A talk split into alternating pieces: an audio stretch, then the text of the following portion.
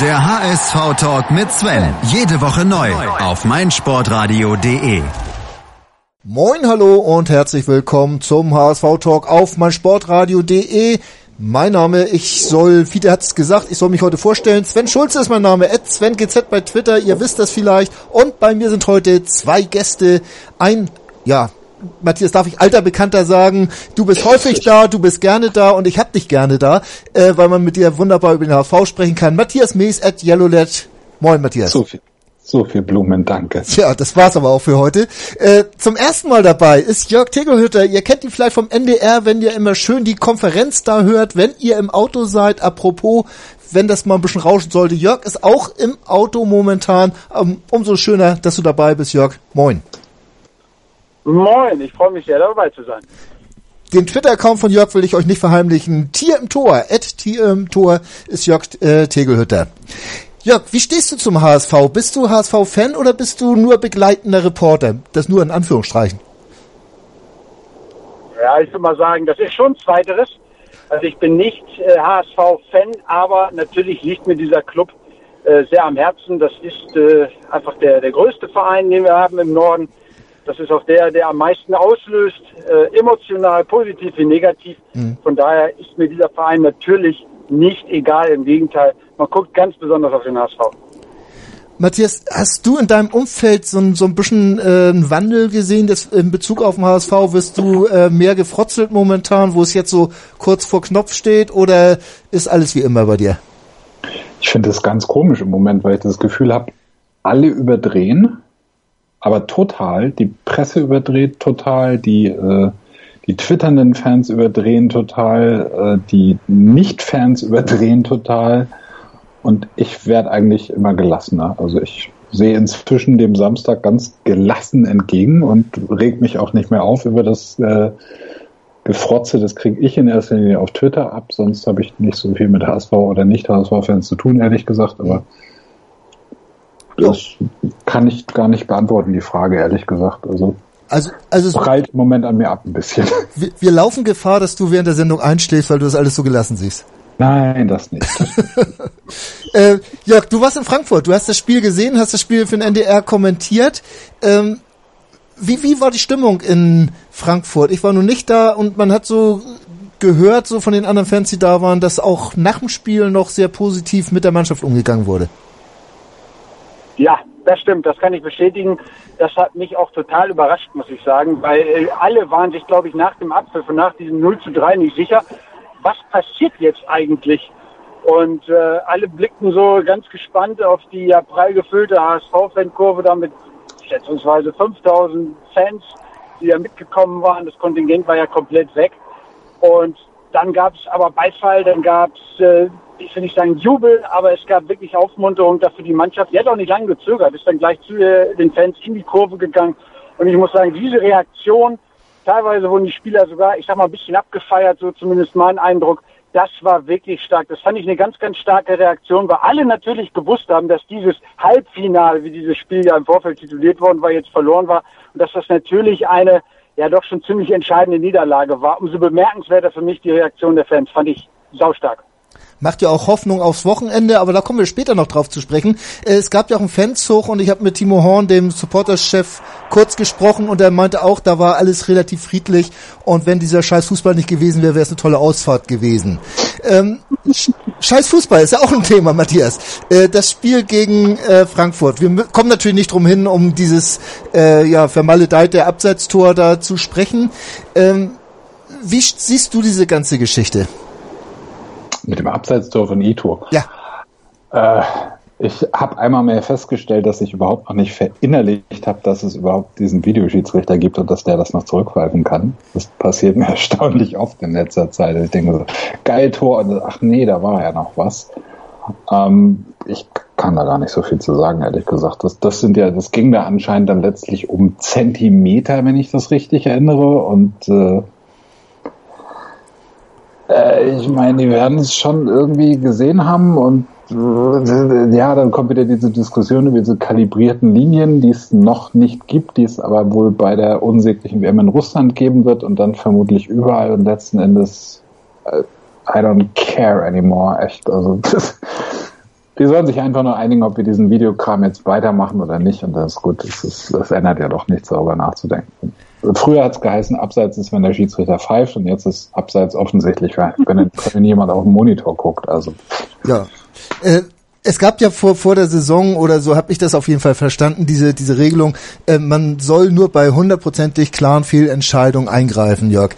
Ähm, du wirst es im Stadion während des Spiels natürlich nicht äh, gesehen haben, aber hast ja die Szene wahrscheinlich auch nochmal angeguckt. Ähm, ist das so ein Beispiel für eine hundertprozentige Fehlentscheidung? Nein, dafür hält es nicht her. Das taugt nicht, meiner Meinung nach. Äh, ich war, muss ich sagen, ich habe da wirklich Blut und Wasser geschwitzt äh, am Samstag, äh, weil ich das auch im ersten Augenblick eben als Nicht-Abseitsstellung wahrgenommen habe. Ja. Ähm, ich hatte auch nur eine äh, Zeitlupe, nur eine Wiederholung und da war das unglaublich knapp, sodass man das eigentlich gar nicht er erkennen konnte. Es gab auch eine ziemlich große Verwirrung, weil es gab ja gar nicht dieses berühmt-berüchtigte äh, Fernsehbildschirmzeichen des Schiedsrichters, äh, sondern er hat wohl offenbar einen Hinweis aus Köln bekommen, hat sich das dann auch nicht weiter angeguckt. Also keiner wusste eigentlich genau, was los war. Und ich habe auch erst ganz mal fleißig bei NDR 2 schon Tor gebrüllt, so wie sich das für einen Reporter auch gehört. Und war dann ziemlich entsetzt, als auf einmal das 0 zu 1, was ja schon auf der Anzeigentafel stand, ja. auf einmal wieder zurückgenommen wurde. Weil ich hatte das einfach nicht wahrgenommen, äh, dass das irgendwie etwas mit dem Videobeweis äh, auf sich haben könnte. Also, äh, um deine Frage zu beantworten, nein, ich finde, dieses Beispiel zeigt nur mal wieder, wohin man sich verrannt hat, was den Videobeweis angeht. Das versteht einfach kein Mensch mehr. Das hat jetzt gar nichts mit Benachteiligen zu tun. Ich sage nur Kostic Abseitstor in Leipzig. Das hm. war eindeutig Abseits, zählte aber für den HSV. Darauf will ich gar nicht hinaus. Aber diese Entscheidungen machen es dem Fußball und den Fans wirklich echt, echt schwer da am Ball zu bleiben. Und ich fand, das war wieder eins dieser Beispiele. Vor der Saison haben wir gesagt, wenn so Geschichten wie Andreasen Santor, damals Hannover in Köln, wenn das zurückgenommen wird, das ist okay. Aber dass da jetzt gefühlt jede kleine Abseitsentscheidung äh, korrigiert wird, ich halte davon ehrlich gesagt nichts. Gut. Ähm, ich habe da auch nochmal mit Colinas Erben drüber gesprochen äh, und, und allerdings im vernünftigen Ton, nicht wie das andere gemacht haben, die ja äh, da auch äh, Ceton Mordio geschrien haben. Er sagt natürlich, äh, nach dieser ersten Linie, die da gezogen wurde, sah das aus, als ob es wirklich abseits war, um so, so ein, naja, fünf Zentimeter oder so. Äh, und er ist nur froh, dass das richtig war, diese Entscheidung, äh, weil das sonst natürlich Wahnsinn gewesen wäre, was da losgetreten worden wäre. Aber andersrum muss ich auch sagen, das äh, Abseitstor in Leipzig und auch sonst sollte man das auch nicht zu hoch hängen, weil, Matthias, letztlich bringt es uns überhaupt nicht weiter, wenn wir da uns irgendwo wir Schiedsrichter beklagen, oder? Wie gesagt, äh, wir haben uns früher auch schon über Fehlentscheidungen aufgeregt und wir haben früher auch schon äh, gesagt, äh, wenn er das anders pfeift, dann läuft das ganze Spiel anders. Ja. Und im Grunde das Einzige, was sich geändert hat, ist jetzt, dass in Köln im Keller einer vom Bildschirm guckt. Es ist interessant, weil ich auch vorher gedacht hätte, ja, diese Video, ich bin von Anfang an gegen den Videobeweis, weil ich gedacht habe, dass nimmt dem Fußball diese Diskussionen, aber das Gegenteil ist ja der Fall. Wir diskutieren eigentlich mehr nur über andere Dinge. Ja. Also hat, so gesehen. Hat auch ja. was, also wir haben immer noch was zu reden, das ist der große Vorteil. Packen wir es beiseite ähm, und kümmern uns doch so ein bisschen um das Spiel. Ähm, Jörg, der HSV hat sich unheimlich schwer getan, gegen diese kompakten Frankfurter da durchzukommen. Und äh, dieses 1 zu 0 wäre es denn gefallen, also dieses 0 zu 1 von Ito, äh, wäre ja auch so richtig aus dem Nichts gewesen, nach einem genialen Pass. Ähm, wurde dem HSV so ein bisschen die Grenzen aufgezeigt? Mmh, am Ende schon, ganz bestimmt, aber ich glaube, zwischenzeitlich hat der HSV eigentlich nur selber wieder mal erkennen müssen, wie weit man ist, beziehungsweise wie weit man eben nicht ist. Äh, denn ich hab, muss sagen, ich habe die Mannschaft zwischenzeitlich gar nicht wiedererkannt. Es gibt ja doch seit einigen Spielen durchaus einen positiven Trend, was das Offensivspiel angeht. Und ich habe mich wirklich in Frankfurt, na, ich sag mal so, nach 20 Minuten ungefähr irgendwie gefragt, was ist bloß mit dieser Mannschaft los? Weil die fand offensiv nicht statt. Mhm. Und sie hat eigentlich so gespielt, äh, wie vor, ich nenne es jetzt mal etwas hochtrabend, Ära Christian Titz. Also bevor er den Job da übernommen hat. Viele lange Bälle, immer nur wieder lauern. Äh, das hat mich total irritiert und hat mich einfach auch wirklich überrascht. Vielleicht hat es auch so ein klein bisschen mit der, mit der Aufstellung zu tun. Dass er mit Steinmann und Eckdahl da zwei Defensive im Mittelfeld hatte, das weiß ich jetzt nicht. Aber auf jeden Fall fand ich das schon sehr, sehr speziell. Und ich muss sagen, äh, da hat mich der HSV wirklich negativ überrascht. Da war wirklich nichts zu sehen. Und übrigens, das setzte sich auch ähm, nach dem nicht gegebenen Ito-Tor und auch dem, der Frankfurter Führung setzte sich das äh, ja fort. Ja. Im Grunde war es die erste Stunde, wo der HSV nicht den Hauch einer Torchance hatte. Das war ja nichts. Das wurde erst nach einer guten Stunde, wurde das ein bisschen besser. Und dann ist es halt so wie ein normales Fußballspiel gelaufen. Die einen versuchen was, die anderen kontern und machen dann noch irgendwie ein, zwei Tore mehr. Aber ich muss sagen, offensiv war das in den ersten 60 Minuten vom HSV, fand ich, wirklich ein Rückfall in alte, überwunden geglaubte Zeiten. Ja.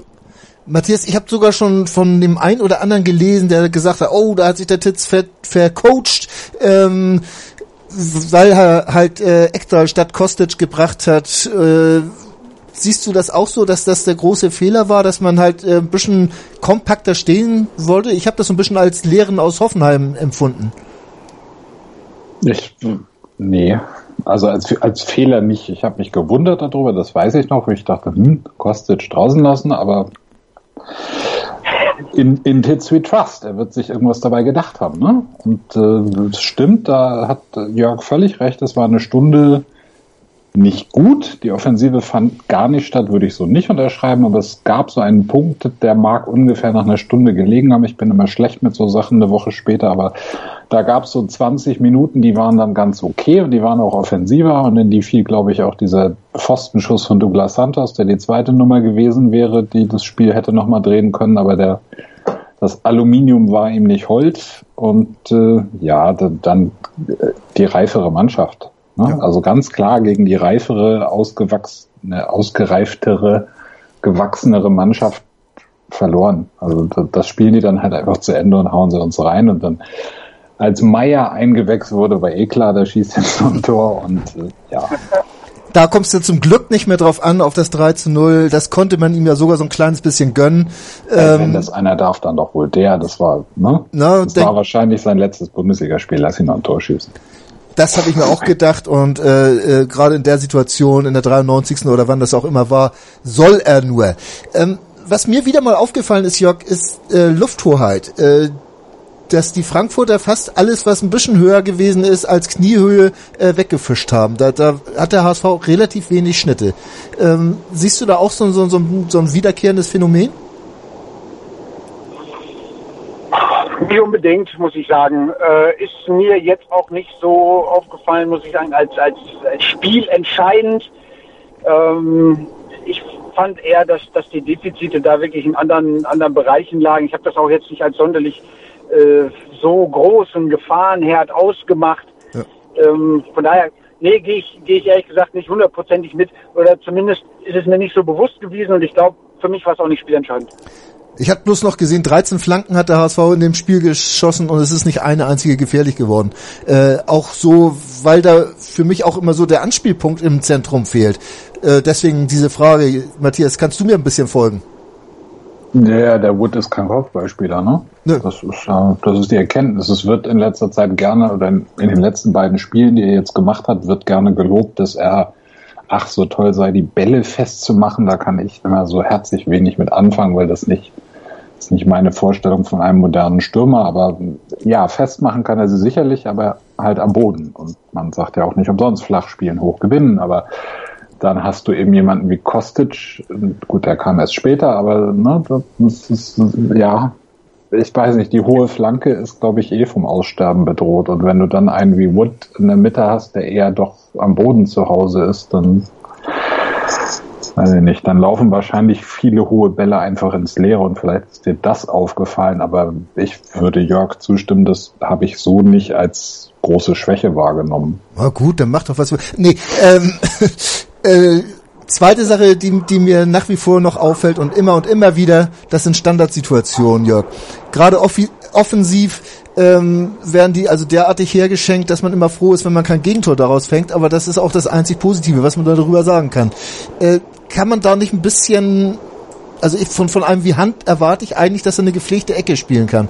Und es kommt so selten mal eine, die wirklich so halbwegs gefährlich ist, äh, kann ich überhaupt nicht nachvollziehen. Geht dir das ähnlich? Ja, das geht mir aber ehrlich gesagt schon äh, seit Jahren so. Ja. Es gab ja auch äh, mal eine Statistik, sag ich mal auch, die ist jetzt vielleicht nicht mehr ganz aktuell, wenn man nur nach Statistik geht. Aber da hat der HSV, ich weiß nicht, monatelang, oder ich, will nicht sagen fast jahrelang, nach Ecken irgendwie äh, nichts auf die Reihe bekommen. Habe ich auch nie verstanden, muss ich sagen, weil ich finde, das, das kann man wirklich trainieren. Ich habe auch den Eindruck, dass das von vielen Trainern immer unterschätzt wird.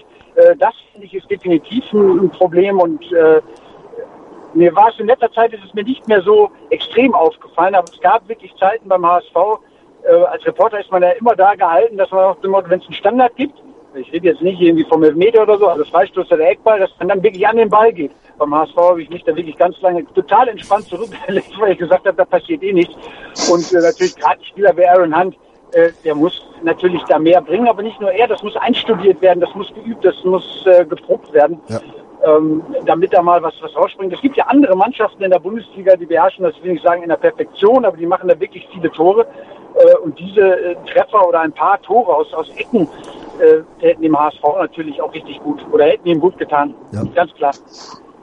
Äh, man muss sich klar sagen, also das ist so ein, ein Fragment, wo ich auch immer wieder, also frag mal diejenigen, die mit mir zusammen in der Kurve stehen, immer Tanja oder oder Kai oder Tom, die die pieksen mich schon immer, wenn da eine Ecke kommt, weil ich schon wieder am Pöbeln bin.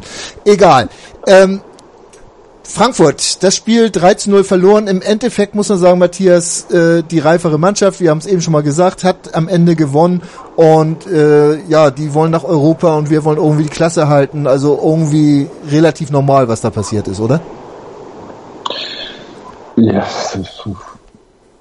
ja unterschreibe ich so. Also A ist das Ergebnis zu hoch. Ja, das Ja. dritte Tor durch Meier, wie gesagt, schenken wir Meier, aber verdient in dem Sinne in der Höhe nicht. Ähm, ja, das ist, das ist ein Reifeprozess, das siehst du ja. Wir sind jetzt wie lange unter Christian Titz unterwegs? Acht Wochen. Das gibt ja eigentlich einen kontinuierlichen Fortschritt. Er hat natürlich auch mal einen Rückschritt dazwischen, aber grundsätzlich kannst du sagen, die Mannschaft entwickelt sich seit acht Wochen und du merkst natürlich auch, dass er das so zwischen Tür und Angel vermittelt hat, was er will. Aber Der Matthias, hat kein, der hat wenn ich mal kurz Hm? nachfragen darf, äh, du sagst so schön, es ist eine kontinuierliche Entwicklung, aber eben habt ihr noch geschimpft, dass da offensiv überhaupt nichts ging. Freiburg war auch nicht so doll, das, das 1 zu 0.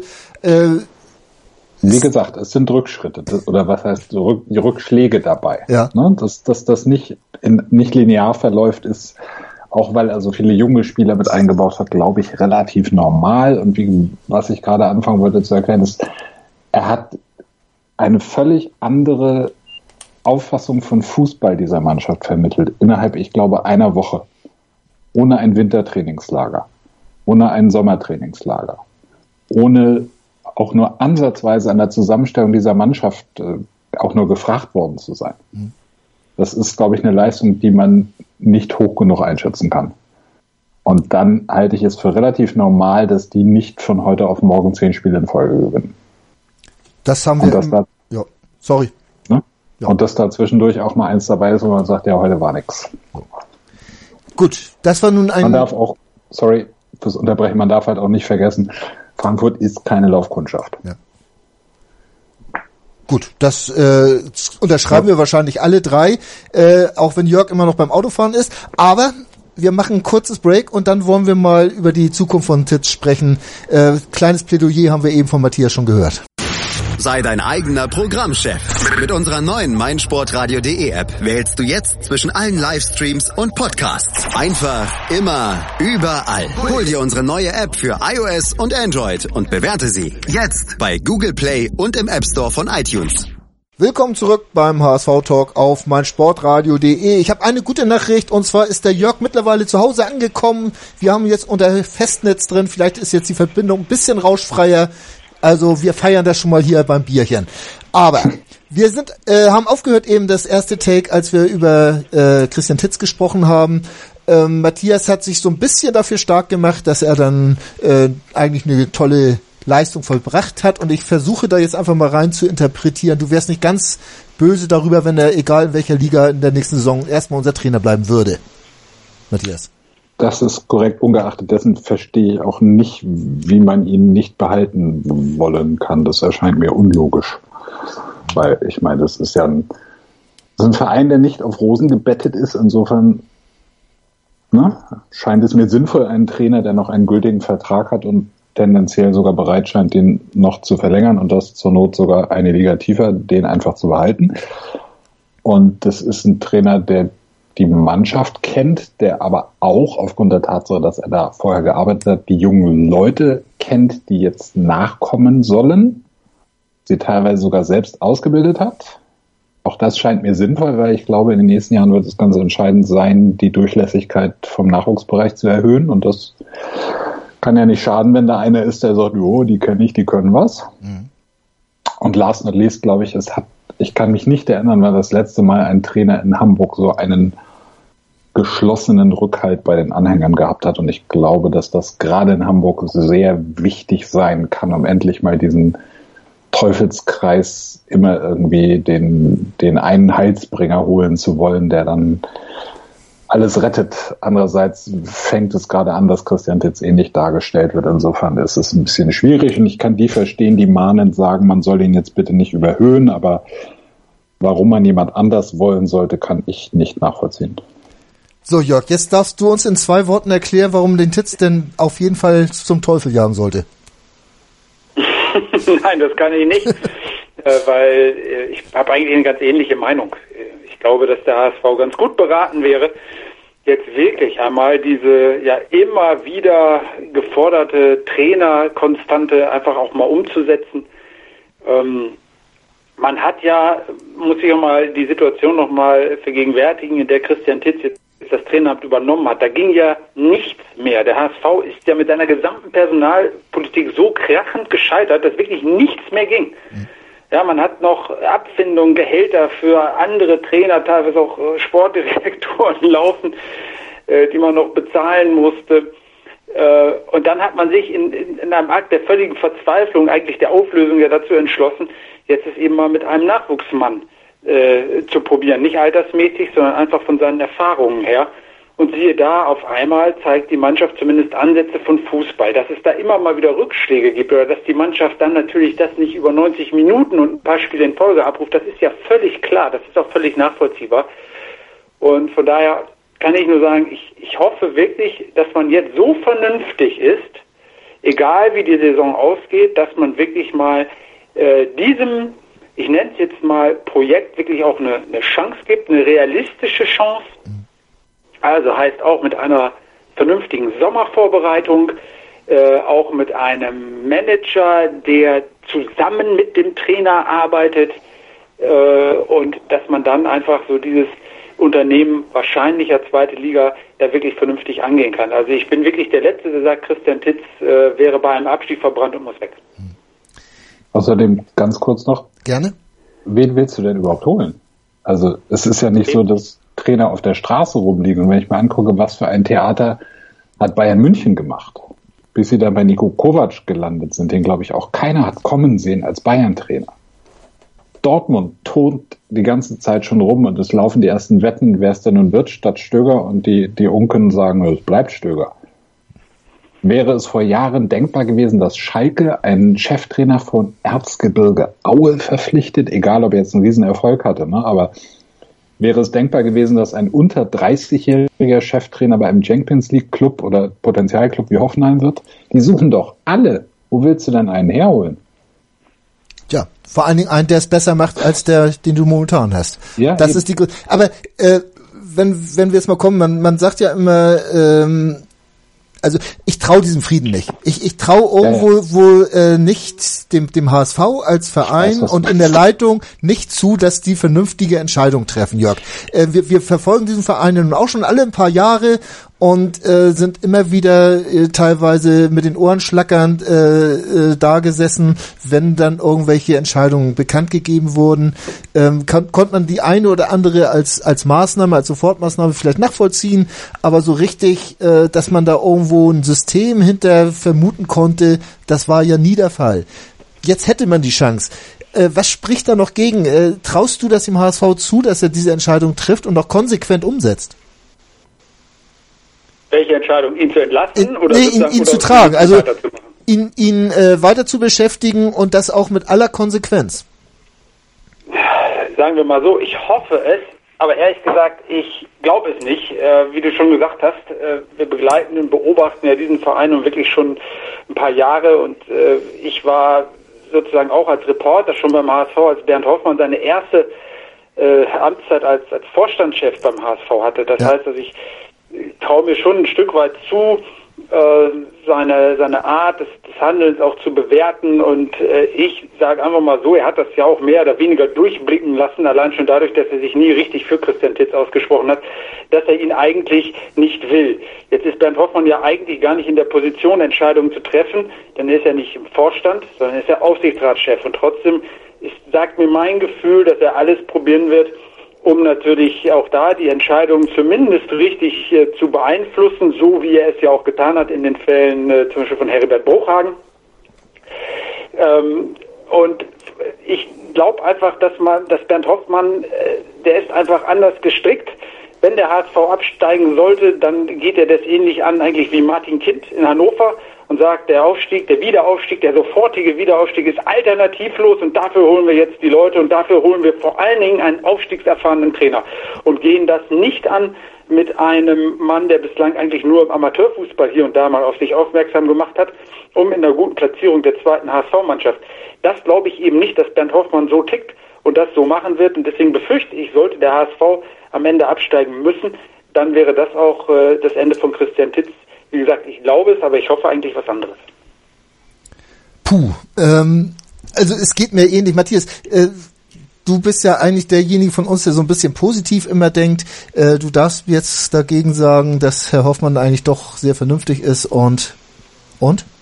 Ich kann Herrn Hoffmann überhaupt gar nicht einschätzen. Ähm, es ist sicher richtig, dass er eigentlich ja gar nicht in der Position ist zu sagen, und wir wollen jetzt den als Trainer, aber man unterstellt, dass er hinter den Kulissen mehr Fäden in der Hand hat, als man von vorne sieht. Mhm.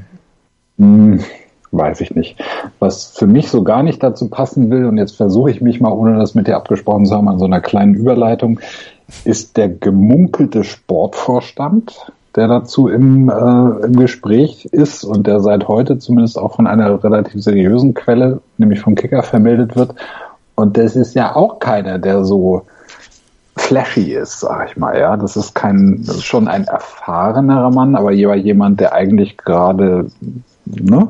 Also das weiß ich noch nicht, ob das und das könnte man als Anzeichen werten, dass sich ein bisschen die Vernunft durchsetzt, dass jetzt nicht gesagt wird, was weiß ich, wir holen Arsene Wenger.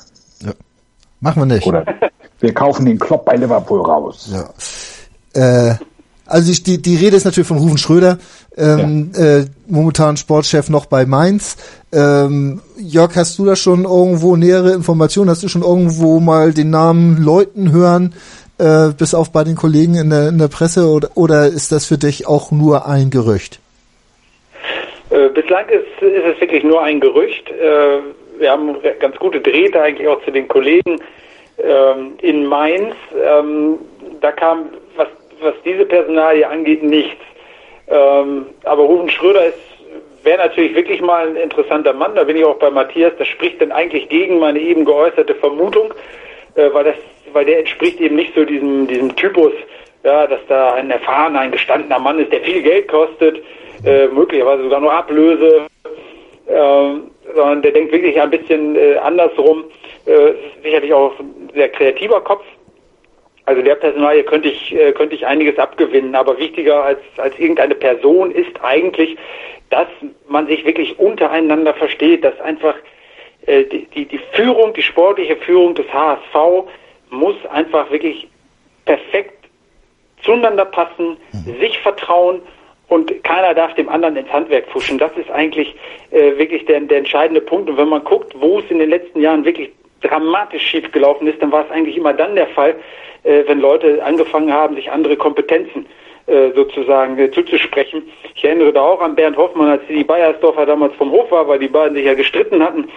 Manche sagen auch, Bernd Hoffmann hat ihn äh, vom Hof gejagt. Da fing er an, den Manager zu spielen. Und die Folge waren dramatische Fehlentscheidungen, die den HSV in eine echte, echte Schieflage damals gebracht haben. Und das ist für mich eigentlich das Allerwichtigste, unabhängig jetzt, jetzt von Namen. Ich halte nur den Trainer eigentlich für den richtigen, das hat Matthias ja auch gesagt, er kann sich nicht erinnern, dass es schon mal so jemanden gab, der auch so viel Rückhalt hatte. Mhm. Ich glaube, das bezieht sich übrigens nicht nur auf den Trainer, sondern das bezieht sich auch auf diesen äh, auf diesen ganzen Weg, ich nenne es immer den, den sportlichen Hamburger Weg, nämlich dass man mal wegkommt von diesen äh, teilweise ja größenwahnsinnig anmutenden Verpflichtungen, dass man wirklich mal auf eigene Leute setzt, auf den eigenen Nachwuchs setzt. Ähm, und das, glaube ich, hat ganz, ganz viel Kredit äh, bei den HSV-Fans. Und äh, dafür steht eben auch dieser Trainer äh, Christian Titz. Also den fände ich gut und dann äh, muss man halt noch das restliche passende Personal finden. Wenn wir jetzt mal davon ausgehen, nur nochmal, jetzt, jetzt, ich weiß ganz genau, äh, äh, gerade Matthias mag das nicht gern, wenn man äh, zu viel rummunkelt, aber äh, wenn, wenn man äh, die, die Möglichkeit eines Bernd Hoffmanns äh, betrachtet, Einfluss zu nehmen.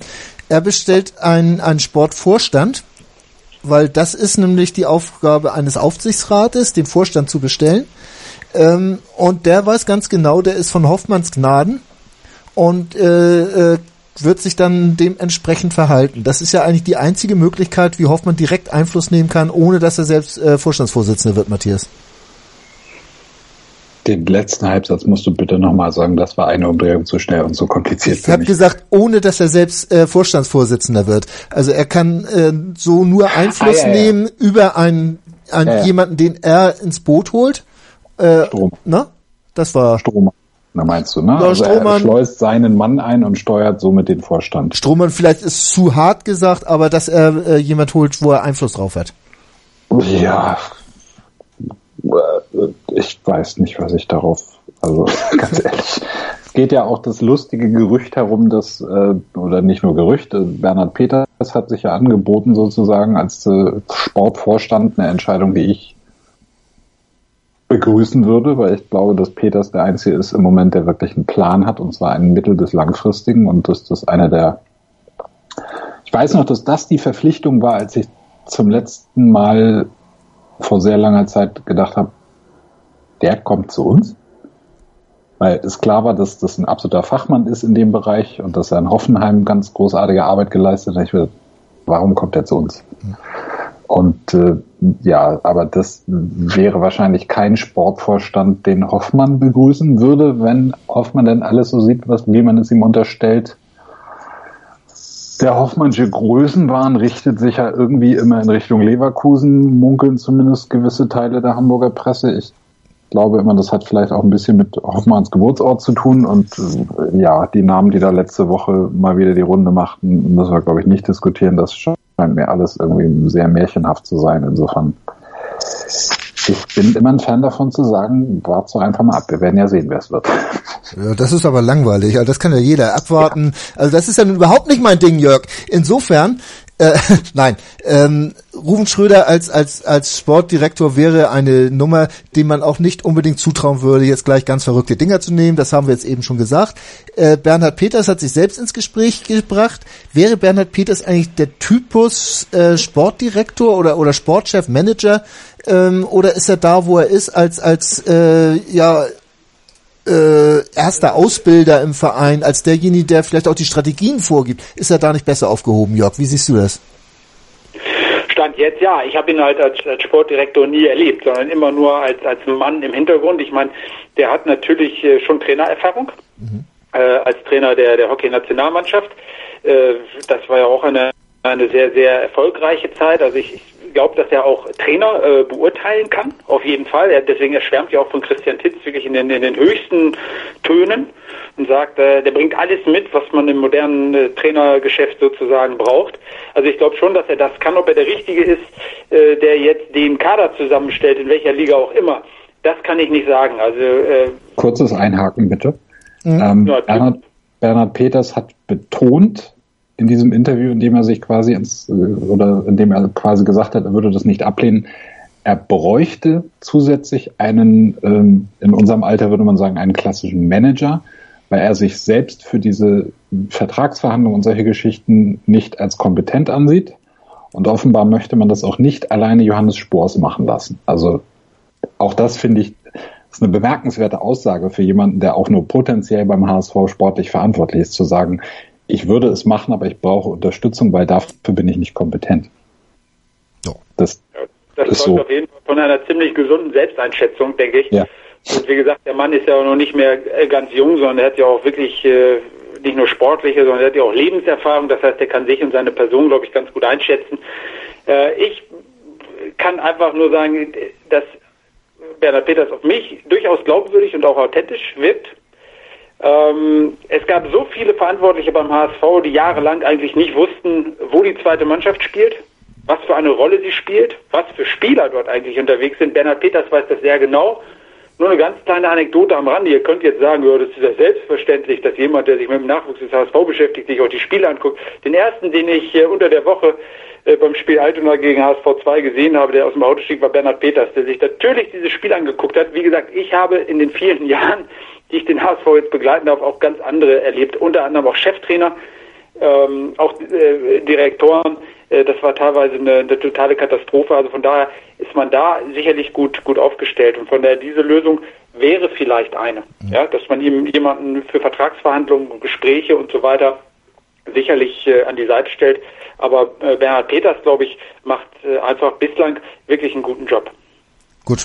Ähm, ich glaube, wenn wir jetzt hier das Spekulieren sein lassen, äh, dann tun wir uns und auch den Hörern einen kleinen Gefallen, weil es würde sonst jetzt wilder werden. Also wir halten fest, wir können uns alle drei nicht vorstellen, dass wir einen sehr viel besseren Trainer bekommen als den, den wir jetzt momentan haben. Und äh, mit dem Sportchef, ja, schauen wir mal. Äh, wir schauen gleich nochmal und zwar auf das Spiel gegen Gladbach voraus und was denn da alles noch so passieren könnte. Das meinsportradio.de Bundesliga-Tippspiel. Tippe die Spiele der Fußball-Bundesliga und gewinne. Nach Saisonende winkt ein Jahresabo von Elf Freunde oder No Sports. Und jeden Spieltag hast du die Chance auf das aktuelle Heft von Elf Freunde und No Sports plus ein Überraschungsgoodie. Das Bundesliga-Tippspiel auf meinsportradio.de. Mach jetzt mit. Alle Infos und Teilnahmebedingungen findest du auf meinsportradio.de slash Tippspiel. Ihr hört den HSV-Talk auf meinsportradio.de. Mein Name ist Jan Schulze und ich habe heute den Matthias Mees, at Yellowlet und Jörg Tegelhütter, at hier im Tor zu Gast. Wir haben jetzt so ein bisschen über Fußball gesprochen, ein bisschen spekuliert, wer denn da alles so kommen könnte. Und jetzt machen wir beides zusammen. Wir spekulieren über Fußball. Matthias, was passiert denn am Wochenende? Oh, das wüsste. das wüsste. Ich glaube, wir gehen raus mit dem erhobenen Haupt, das wir uns in den letzten acht Wochen vielleicht erspielt haben, so ein bisschen. Und gucken einfach mal, ob das, was die Mannschaft gelernt hat von Christian Titz, reicht, um Gladbach drei Punkte abzunehmen. Und wenn das gelingen sollte, das ist die Pflichtschuld, die wir erbringen müssen, dann können wir vielleicht mal gucken, was da in Wolfsburg war. Aber ich beteilige mich nicht an dieser ganzen Geschichte, die im Moment durch die sozialen Medien läuft, mit irgendwie Fässern Kölsch, die ausgelobt werden und Ehrenmännern und was nicht noch. Keine Ahnung, wir werden sehen. Aber du warst sehr begeistert, als du den Hennes mit der Raute gesehen hast. Das habe das hab ich mitbekommen. Das fand ich so peinlich von diesem, ah, das, nein, echt nicht. Aber ich, äh, das Ding ist alt, ne? Den, den, den gibt's schon länger. Aber egal. Da habe ich schon viele Köln-Fans mit geärgert. Egal. Äh, Jörg, wir haben jetzt äh, die, dieses Frankfurt-Spiel hinter uns gebracht äh, mit mäßigem Erfolg. Ähm, warum wird das jetzt gegen Gladbach besser laufen, der HSV das Spiel gewinnen?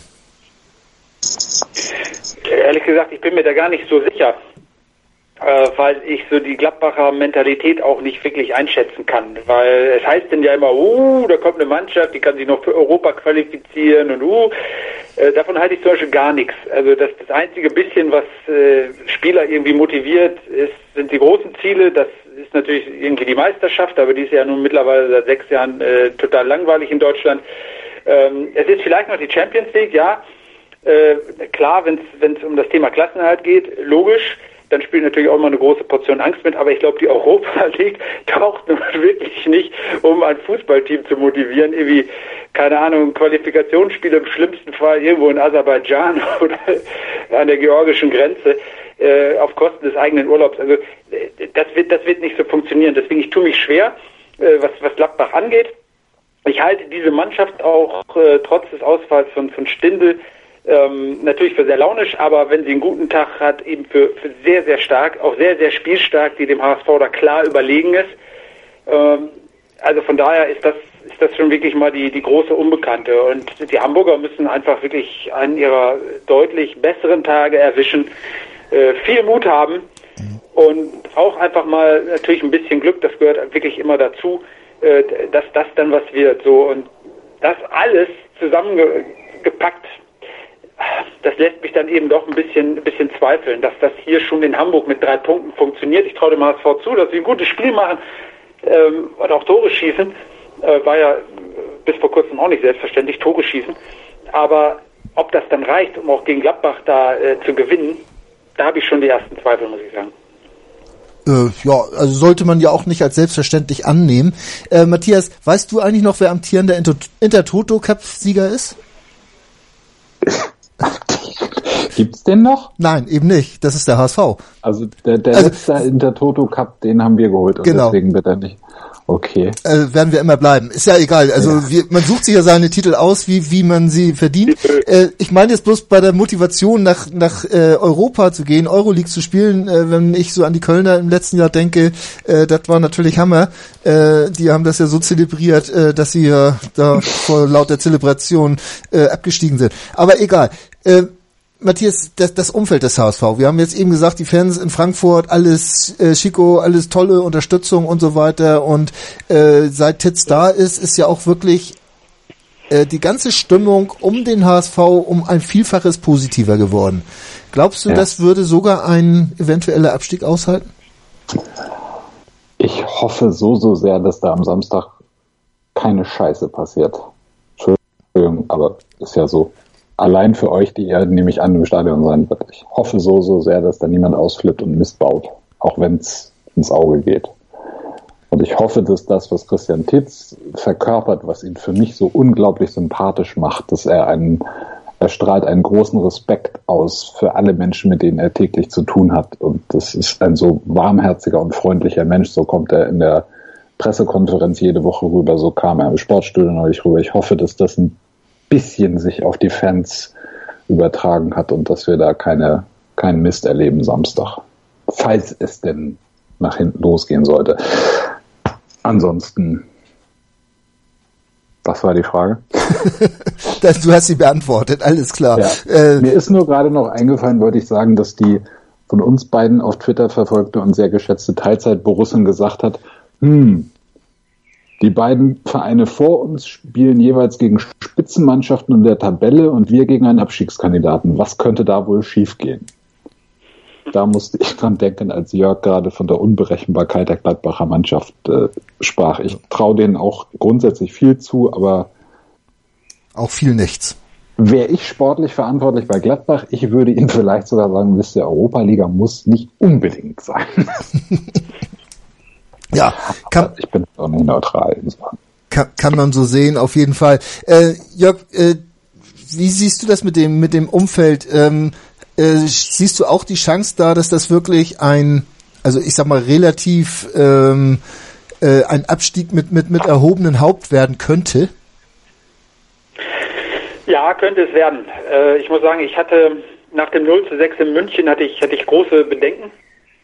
Ähm, ich bin wirklich da durch die Redaktionsräume gelaufen und habe gesagt, das, das geht so nicht, das können die so nicht machen, weil alle sagten, ja, jetzt sehe ich schon wieder den Trainer wechseln. Sag ich doch, die müssen was machen, weil die jetzt noch zwei Monate, das war ja irgendwann Mitte März rum, zwei Monate Bundesliga spielen. Zwei Monate wirklich sich ins Schaufenster stellen und, und jeden Samstag da irgendwie abliefern müssen. Mhm. Ich habe gesagt, so kann sich ein Verein wie der HSV nicht präsentieren. Das geht einfach nicht. Und deswegen, da muss einfach was anderes her. Und genau dieses andere ist eingetreten.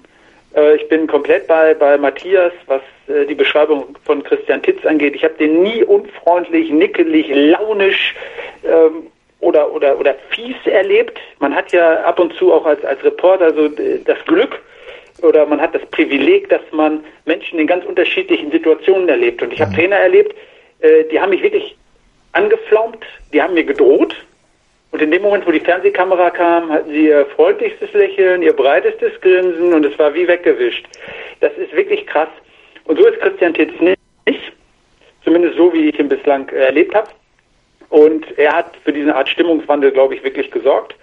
Und ähm, er hat vor allen Dingen dafür gesorgt, dass dieser große Club sich vernünftig präsentiert und sich sportlich achtbar wirklich aus der aus der Affäre gezogen hat, egal wie das jetzt am Samstag ausgeht. Und deswegen habe ich wirklich die Hoffnung, dass diese Plakate, bevor die Uhr ausgeht, jagen wir euch aus der Stadt und so weiter, dass das eben nicht eintritt. Wobei ich auch glaube, wenn das wirklich feststehen sollte am Samstag um 17.23 Uhr, dass dann noch einmal eine Emotionalität im Volkspark äh, zutage tritt, ähm, also über die wir hier nicht mal richtig spekulieren können. Ich glaube, da werden ganz schön Dämme brechen. Ähm, und ich hoffe nur, dass sich das dann alles vernünftig kanalisiert und dass die Leute eben äh, nicht ausrasten. Ja. Ich muss ja ehrlich sagen, ähm, ich kann mir selbst irgendwo noch gar nicht das Gefühl vorstellen, jetzt abgestiegen zu sein mit meinem Leib- und äh, Magenverein, den ich ja immerhin seit, äh, was weiß ich, 45 Jahren jetzt mittlerweile verfolge. Ähm, ob das jetzt irgendwas Großartiges noch in mir auslöst. Ich habe ja immer schon versucht, da relativ gelassen ranzugehen und nicht zu optimistisch zu sein. Matthias, du bist ja eher der optimistische Typ, aber ich glaube, dich würde so ein Abstieg auch nicht aus der Bahn werfen. Ich habe es vorhin schon versucht zu beschreiben. Ich habe eigentlich in dem Moment, in dem klar war, nicht nur in dem Moment, in dem Frank Wettstein gesagt hat, das geht schon, sondern auch in dem Moment, in dem klar war, wir kriegen die Lizenz, für beide Ligen. Wir werden nicht im schlimmsten sportlichen Fall aus wirtschaftlichen Gründen durchgereicht. Das war eigentlich meine größte Sorge. Und jetzt habe ich noch die kleine Sorge, was passiert mit Christian Titz und die ganz kleine Sorge, was passiert mit Fiete Ab. Und dann könnte ich gut eine Runde in der zweiten Liga drehen. Also ich hänge nicht an diesem Dino-Status. Ich will nicht absteigen, ganz gar keine Frage. Und solange das nicht feststeht, weigere ich mich auch einfach daran zu glauben. Und ich schließe auch nicht aus, dass da eine Chance besteht, weil du in der Diskussion immer siehst, dass die Leute Chance und Wahrscheinlichkeit verwechseln. Ist die Wahrscheinlichkeit hoch, dass wir in der ersten Liga bleiben? Nein, natürlich nicht. Ist die Chance da? Aber hallo. Und wir müssen was dafür tun und wir sind davon abhängig, dass andere auch was tun. Für mich ist das kein Grund, den anderen irgendeinen Anreiz zu bieten, aber wenn es dann so kommt, wie alle glauben, dass es kommt, dann werden wir auch das überleben. So, dass wir den Anreiz bieten, wenn man einer Mannschaft äh, eine Profimannschaft äh, 1000 Liter Bier oder was waren das? Ich weiß es gar nicht, 150 oder ich habe keine Ahnung. 50 Liter. 50. Aber es ist ja auch kein, ist ja auch kein Bier, es ist ja Kölsch. Ja, es äh, bietet, also ich glaube, dass das würden die sich äh, zur Not auch noch für ja, ihre Abstiegsfeier alleine äh, äh, bringen. Aber wie siehst du das eigentlich, Jörg? Die diese diese Chance, dass dass Köln in Wolfsburg gewinnt. Also ich habe sie in meinem Blog äh, mal auf 20 Prozent betitelt äh, und und fand das schon relativ optimistisch von mir. Ja, aber ich sag's mal so, also aus Sicht äh, des HSV äh, kann es fast keinen besseren Absteigergegner geben als den ersten FC Köln. Also ich muss ja sagen, Respekt, äh, wie dieser Verein das, das managt, äh, wie man sich auch, äh, ja, ich sag mal, in Würde so aus dieser Liga verabschiedet, weil da war es ja eigentlich noch viel früher klar mit diesen drei Punkten da in der Hinrunde, ja. die ja irgendwie einzementiert schienen, dann hat man es hingekriegt, dass dass äh, wirklich Identifikationsfiguren ihre Verträge sogar verlängert haben, auf, auf Millionen an Gehalt auch verzichtet haben. Das muss ich sagen, äh, erlebt man ja auch nicht alle Tage in der, in der Fußball-Bundesliga und das nicht nur bei einem, sondern gleich mehrere Spieler. Äh, und diese Mannschaft macht einfach ihr Ding. Ich äh, behaupte, die fahren da wirklich nach Wolfsburg und spielen einfach äh, ihren, ihren Stiefel runter. Äh, das ist das Gute. Das Schlechte ist, dass sie auswärts halt äh, nichts auf die Reihe gekriegt haben. Das ist halt wirklich desaströs. Aber dieses Spiel ist komplett offen. Äh, denn der VfL Wolfsburg ist für mich, äh, wir begleiten den Verein ja auch regelmäßig als, als NDR2-Reporter, äh, ist gerade die, die gefühlt die kaputteste Mannschaft in der Bundesliga. Da funktioniert gar nichts mehr. Und äh, von daher ist dieses Spiel wirklich, äh, wirklich relativ offen. Ich halte halt nur diese Kombination, dass die eine Mannschaft gegen eine schwer einzuschätzende andere aus Gladbach gewinnen muss und dann gleichzeitig der VfL gegen einen Abstiegs- äh, oder als Absteiger feststehenden ersten FC Köln verliert. Diese beiden Dinge, dass die zusammengehen, da halte ich die, die Wahrscheinlichkeit eben für super, super gering. Ja. Ähm, aber die Chance, äh, dass Köln in Wolfsburg gewinnt, ja, 20 Prozent finde ich äh, nicht mal zu optimistisch, halte ich sogar für realistisch, wenn ich ehrlich bin. Das Dass sie doch nur in der 15. Minute durch irgendeinen so einen Sonntagsschuss in Führung gehen. Claudio Pizarro. Und dann bricht dann brechen, glaube ich. Ich sage das, ich hoffe, dass die einzige Dame, die ich kenne, die in VfL Wolfsburg mag, nicht zuhört. weil ich die nicht... Mimi sei gegrüßt. Sven weiß, wer gemeint Na, selbstverständlich. Ich mag sie auch. ich glaube, dass in dem Fall in Wolfsburg die Dämme brechen, weil ich den Eindruck habe, in Wolfsburg gibt es nur einen einzigen Spieler, der den Ernst der Lage realisiert, das ist Maximilian Arnold. Ja. Und ich glaube, der Rest hat dann nicht viel Bezug dazu. Und wenn ich dann höre, dass die Fans äh, in Wolfsburg äh, wir steigen ab, wir kommen nie wieder, wir haben Bruno Labbadia singen, dann oha. Spricht das als, ja. Matthias, ich würde noch, wenn ich einhaken darf, ich würde noch Kuhn Castells dazu nehmen. Äh, der hat, äh, glaube ich, auch das, das schon äh, geschnallt. Das ist zwar jetzt nicht so ein, ich sag mal, Ur-Wolfsburger wie Maxi Arnold, aber äh, das ist auch ein guter Typ, äh, der sich, der sich da gerade macht. Aber davon gibt es eben zu wenige in Wolfsburg und das ist ja eigentlich schon seit Jahren. Das ist ja das Grundproblem dieses dieses Vereins, dass man immer wieder, wenn man mal einen hat, der sich so ein bisschen damit identifiziert, äh, dann lässt man den gehen. Äh, Hashtag Mario Gomez und ähm, deswegen, das, da, da fehlt es halt an den an den Figuren. Aber ich mag mir da auch nicht vorstellen. Ich glaube auch, äh, sollten die Kölner in Führung gehen, äh, dann ist der HSV gefordert, dass er seinen Teil der Wunderabmachung sozusagen einhält. Das ist eine lustige Radiokonferenz am Samstag. Ja. Man stellte sich nur vor, Köln gewinnt und, und nein, man mag das ja gar nicht aussprechen, ne? Äh, mag man nicht. Äh, kommen wir nochmal auf was anderes zu sprechen. Äh, es, wer, wer soll eigentlich für den HSV äh, diese, dieses Eisen aus dem Feuer holen? Äh, glaubst du, dass derjenige, der das erste Saisontor geschossen hat, Matthias, vielleicht derjenige ist, der dem HSV nachher die Relegation rettet? Es wäre ja, es hätte ja was irgendwo, ne? Es hätte eine Symbolik, die selbst, also das, ja. Und es wird ja auch, ne, es, wir haben, glaube ich, alle schon sehr gezuckt, als er in Frankfurt, für Frankfurt nur im erweiterten Kader stand. Dann ja. haben wir nochmal gezuckt, als er tatsächlich im Kader stand. Dann ging, als er eingewechselt wurde, eine Welle über Twitter von Menschen, die sich einfach nur gefreut haben, dass der wieder da ist, ja. glaube ich. Und äh, wenn Nikolai Müller dann am Samstag spielen und womöglich auch noch, das wäre vielleicht selbst für Hamburg ein bisschen viel, ich weiß es nicht. Wäre wär, wär ein bisschen das wär, kitschig. Das wäre ähnlich kitschig wie äh, letzten Samstag in Frankfurt, dass Alex Meyer noch sein Tor schießt. also, also, aber man Nikolai sagt ja immer so schön, ne, Kitsch happens, ne? Also, oder, oder wie war der Spruch? Kitsch happens, ne? Ja. Also, wenn Nikolai Müller das eine Tor schießen sollte, das den HSV in der ersten Liga hält, dann müssen wir, glaube ich, nächste Woche die, äh, nächstes Jahr die Tormusik wechseln müssen. Irgendwie, weiß ich nicht, My Heart Will Go On oder sowas. äh, aber wie gesagt, äh, die, die, die Möglichkeit ist da. Es ist, obwohl da ja auch sehr viel rein interpretiert wird. Äh, Müller war ja auch eine Zeit lang als absoluter Fehlkauf äh, schon abgestempelt in seinem ersten Jahr, wenn ich mich da noch so richtig erinnere, Jörg. Äh, ja. Vom Bayersdorfer geholt, viel zu teuer und hast du nicht gesehen. Und so ist es halt in Hamburg entweder äh, heruntergeschrieben, also jetzt äh, oder oder sind halt die größten oder die Hoffnungsträger. Ähm, Zweite Möglichkeit, du hast eben schon mal kurz angedeutet, Matthias äh, Fiete Ab, da hast du noch so ein kleines Hoffnungschen, dass er vielleicht doch bleiben würde. Wäre auch so jemand, Jörg, der, der so, so ein, für so ein äh, Entscheidungstor doch eigentlich prädestiniert wäre, oder? Ja klar, der Junge aus dem Fanblock, ne? Rüttelt ja. dann am Zaun, ja klar, wäre wär natürlich tolle Bilder. Ähm, ist aber natürlich auch gerade ein, ein Riesenstück weg. Äh, überladen mit äh, viel zu vielen Erwartungen äh, dazu der, der, der Schulstress, glaube ich, äh, das immer wieder äh, ausfallende Training.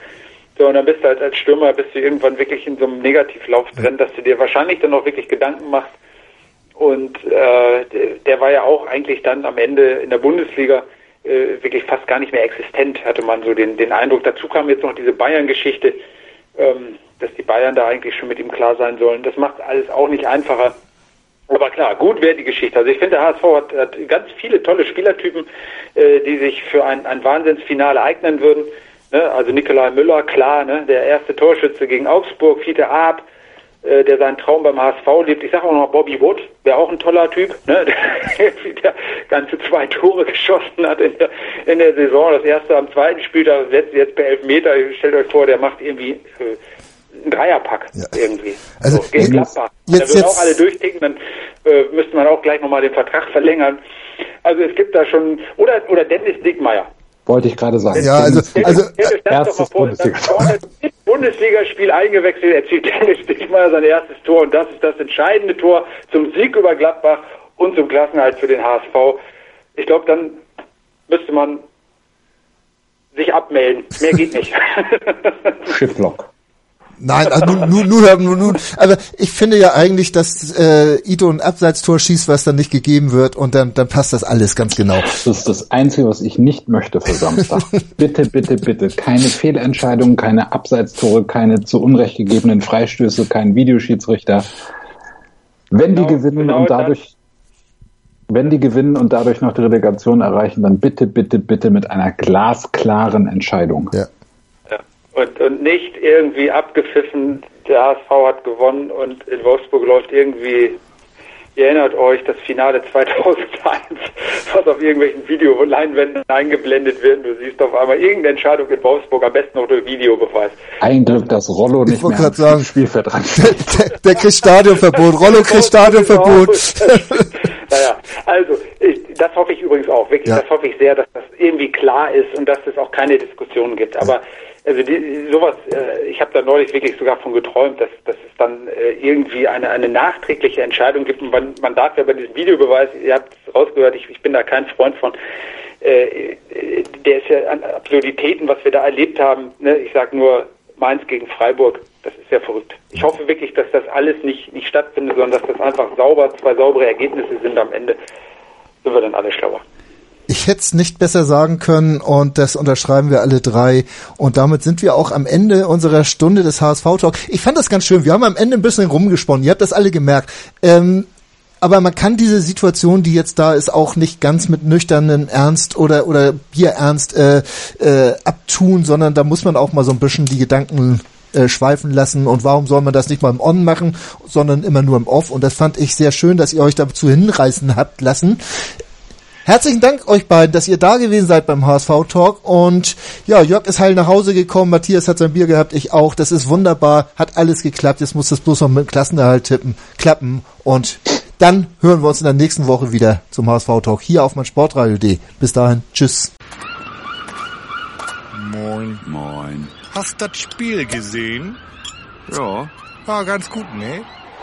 Der HSV-Talk mit Sven. Ganz provokant gefragt, mit Adler werden wir abgeschieden? Analysen. Ich sehe das durchaus positiv. Hintergründe. Mit dieser Ausgliederung unterwirft sich die Fußball AG dem Aktienrecht. Und offene Worte. Das war einfach nicht schön. Ich will sowas nie wiedersehen. Der, der HSV-Talk. Jede Woche neu. Auch als Podcast erhältlich. Auf meinsportradio.de.